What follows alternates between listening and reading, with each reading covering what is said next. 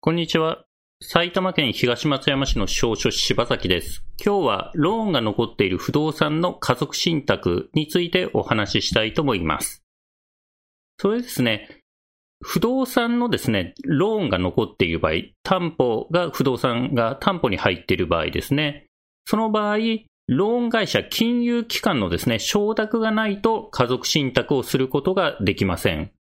なので、承諾、金融機関の承諾をですね、得られないとですね、まあ、家族信託に対応している他行に借り換えを検討するとか、もしくは家族信託を諦めてですね、任意貢献について検討する必要が出てくるということになります。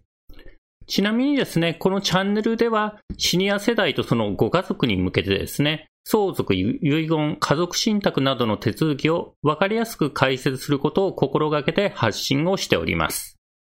では、本題に入りましてですね、親御さんが賃貸物件、アパートを持っていて、その認知症対策のためにですね、そのアパートを子供に信託するという例で考えてみたいと思います。親御さんが、こう、賃貸物件、アパートを持ってて、それを子供に信託すると。子供に信託しましてですね、この賃貸物件の管理を任せると。例えば、新しい入居希望者が来た時に、子供の方で賃貸借契約を結んでもらったりですね。あとは、必要に応じて修繕を子供の方で手配したりですね。また、入居者からですね、賃料の受け取りを子供がすると。で、子供の方で賃料を受け取りまして、必要経費を払って、そこからの利益をですね、親御さんのために使うと。親御さんに生活費として渡したり、親御さんの医療費、施設費などの支払いに充てたりということで、息子さん、お子さんがですね、財産を管理して親御さんのために使う。こういった信託で考えてみたいと思います。で、このアパートを信託するときに、アパートローンですね、事業用のローンが残っていて、まだ親御さんの方に債務が残っている場合、この債務が残ってる不動産について信託する、お子さんに信託する場合なんですけども、金融機関の承諾が必要になります。通常はローンの契約書に金融機関の承諾がないと、まあ、所有権移転してはいけない。まあ、勝手にですね、名義を変えてはいけない。不動産の名義を変えてない、変えてはいけないというですね、条項がローン契約書に入っていることが一般的です。なので、信託してですね、不動産の名義を受託者のお子さん名義に変えてしまうと、このローンの条項をですね、まあ、破ったということで、期限の利益っていうのを創出してですね、残りの残残債をですね、一括で払ってくださいと金融機関に言われてしまう可能性があります。無断で信託してしまうとですね、残債一括で払ってください。こう言われてしまうリスクがあるということになります。なので、まあ、金融機関の承諾は必ず取りましょうということになります。それですね、まあ、その金融機関の方で家族信託等に対応してなくてですね、承諾をしてくれない場合ですね、家族信託、その銀行がですね、信託することに賛成してくれない場合、そのまま家族信託をどうしてもやりたいってことであればですね、家族信託のローンを取り扱っている金融機関に借り換えを検討する必要が出てくると。借り換えを検討します。まあ、まずはその家族信託に対応する金融機関があるかどうか探すのが、まず、まあ、第一点ですね。そして、その金融機関で借り換えした時の利率がどうなるのか、こういった条件を確認する必要があります。で、それでまあ条件が合えば、今の借りてるとこは借り換えでして、まあ返してしまって、まあ新しい金融機関と取引をしていくということになります。まあ借り換えをですね、できない場合とかですね、そういった場合は家族信託するのを諦めて、親御さんの認知症対策としてはですね、まあ任意貢献契約をお子さんと結んでおくということが考えられます。そのですね、金融機関の承諾が得られないので、まあ、認知症対策のために任意貢献契約を検討するというご家族もいらっしゃいます。で、任意貢献契約っていうのはですね、どういったものかなんですけども、まあ、親御さんがいて、まあ、お子さんなりとですね、将来、任意貢献人になってもらいたいお子さんなりとですね、任意貢献契約ってのを結んでおきます。任意貢献契約ってのをこう、親御さんの判断能力をしっかりしてるうちに結びまして、そして、まあ、この任意貢献契約っていうのはですね、交渉役場で公正証書で結ぶ必要があるんですけども、お子さんと任意貢献契約を結んでおきます。そして、その契約書の中にですね、将来お子さんにやってもらいたいことを書くんですね。まあ、不動産の取引とかですね、不動産の管理だとかですね、貸したり、えー、家賃を回収したりとかですね、あとは銀行口座の管理とか、やってほしいことを契約書に盛り込んでおきます。で、その後、何年か経ってですね、万が一親御さんが認知症等になって判断能力低下した場合、ただた、低下しただけではですね、そのお子さんは任意後見人として活動できるわけじゃなくてですね、家庭裁判所に任意後見監督人っていうのをですね、選んでもらいます。お子さんが家庭裁判所に申し立てをして、裁判所で任意貢献監督人っていうのを選んでもらう。ここはですね、任意貢献監督人には第三者の弁護士とか司法書士が裁判所で選ばれて就任すると思いますけど、その任意貢献監督人がついたら、お子さんの方はですね、任意貢献人として親御さんの財産管理だとかをすることができると。財産管理とかですね、心情看護といってですね、福祉の契約とか、そういったことも、この任意貢献契約書に盛り込んでおけば、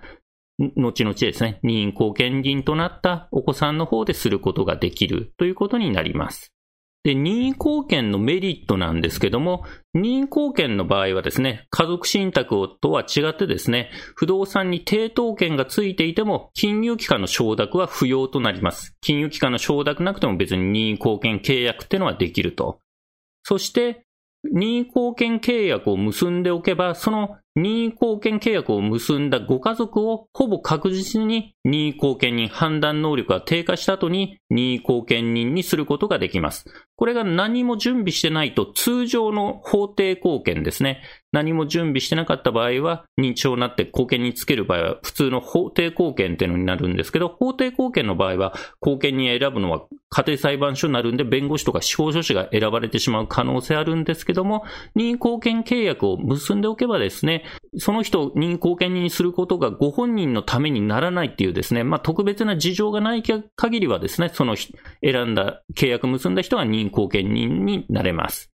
あとはですね、家族信託と比べた時の任意貢献のメリットとしてはですね、家族信託だとですね、将来相続が発生した時、相続税申告の時にですね、その借り入れがですね、債務控除、相続税申告の時の債務控除の対象になるのかどうかっていう議論があります。なので場合によってはですね、債務控除できないっていう事態になる可能性もゼロではないんですけども、任意貢献人であればですね、この問題はクリアできる。まあ、この債務控除の可否の論点から言うと、任意貢献の方が確実であるということになります。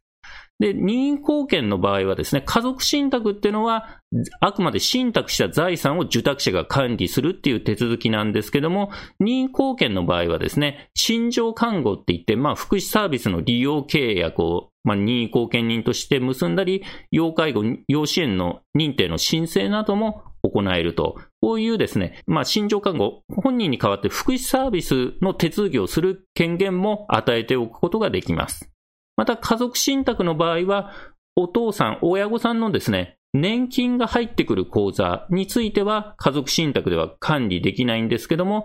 任意貢献の場合はですね、その年金、親御さんの預貯金の口座を管理する権限を与えておけば、年金の入ってくる口座についても任意貢献人の方で管理できます。あとはですね、通常の法定貢献と比べた場合の任意貢献のメリットなんですけども、通常の法定貢献だと、ご本人の自宅不動産を売るのに家庭裁判所の許可が必要になります。で、ご本人のですね、預貯金がいっぱいあってですね、それで生活費と十分賄える場合、家庭裁判所が自宅不動産の売却許可出さない可能性があります。ただ、この点ですね、任意貢献であれば自宅不動産売るのに家庭裁判所の許可は不要ですので、法定貢献よりは自宅不動産売りやすいというメリットがあります。ただ、任意貢献監督人ってのがついてるので、その任意貢献監督人が自宅不動産売るのが本人のためにならないと判断するとですね、あの、売れない可能性っていうのも出てくることにはなります。売れないという可能性は、えー、とゼロではないということになります。で、任意貢献のデメリットなんですけども、判断能力が低下して、いざ任意貢献人としてですね、活動しようとした場合ですね、必ず任意貢献監督人ってのをつける必要が出てくると、任意貢献監督人がつくとですね、その後、任意貢献監督人の報酬が発生するということになります。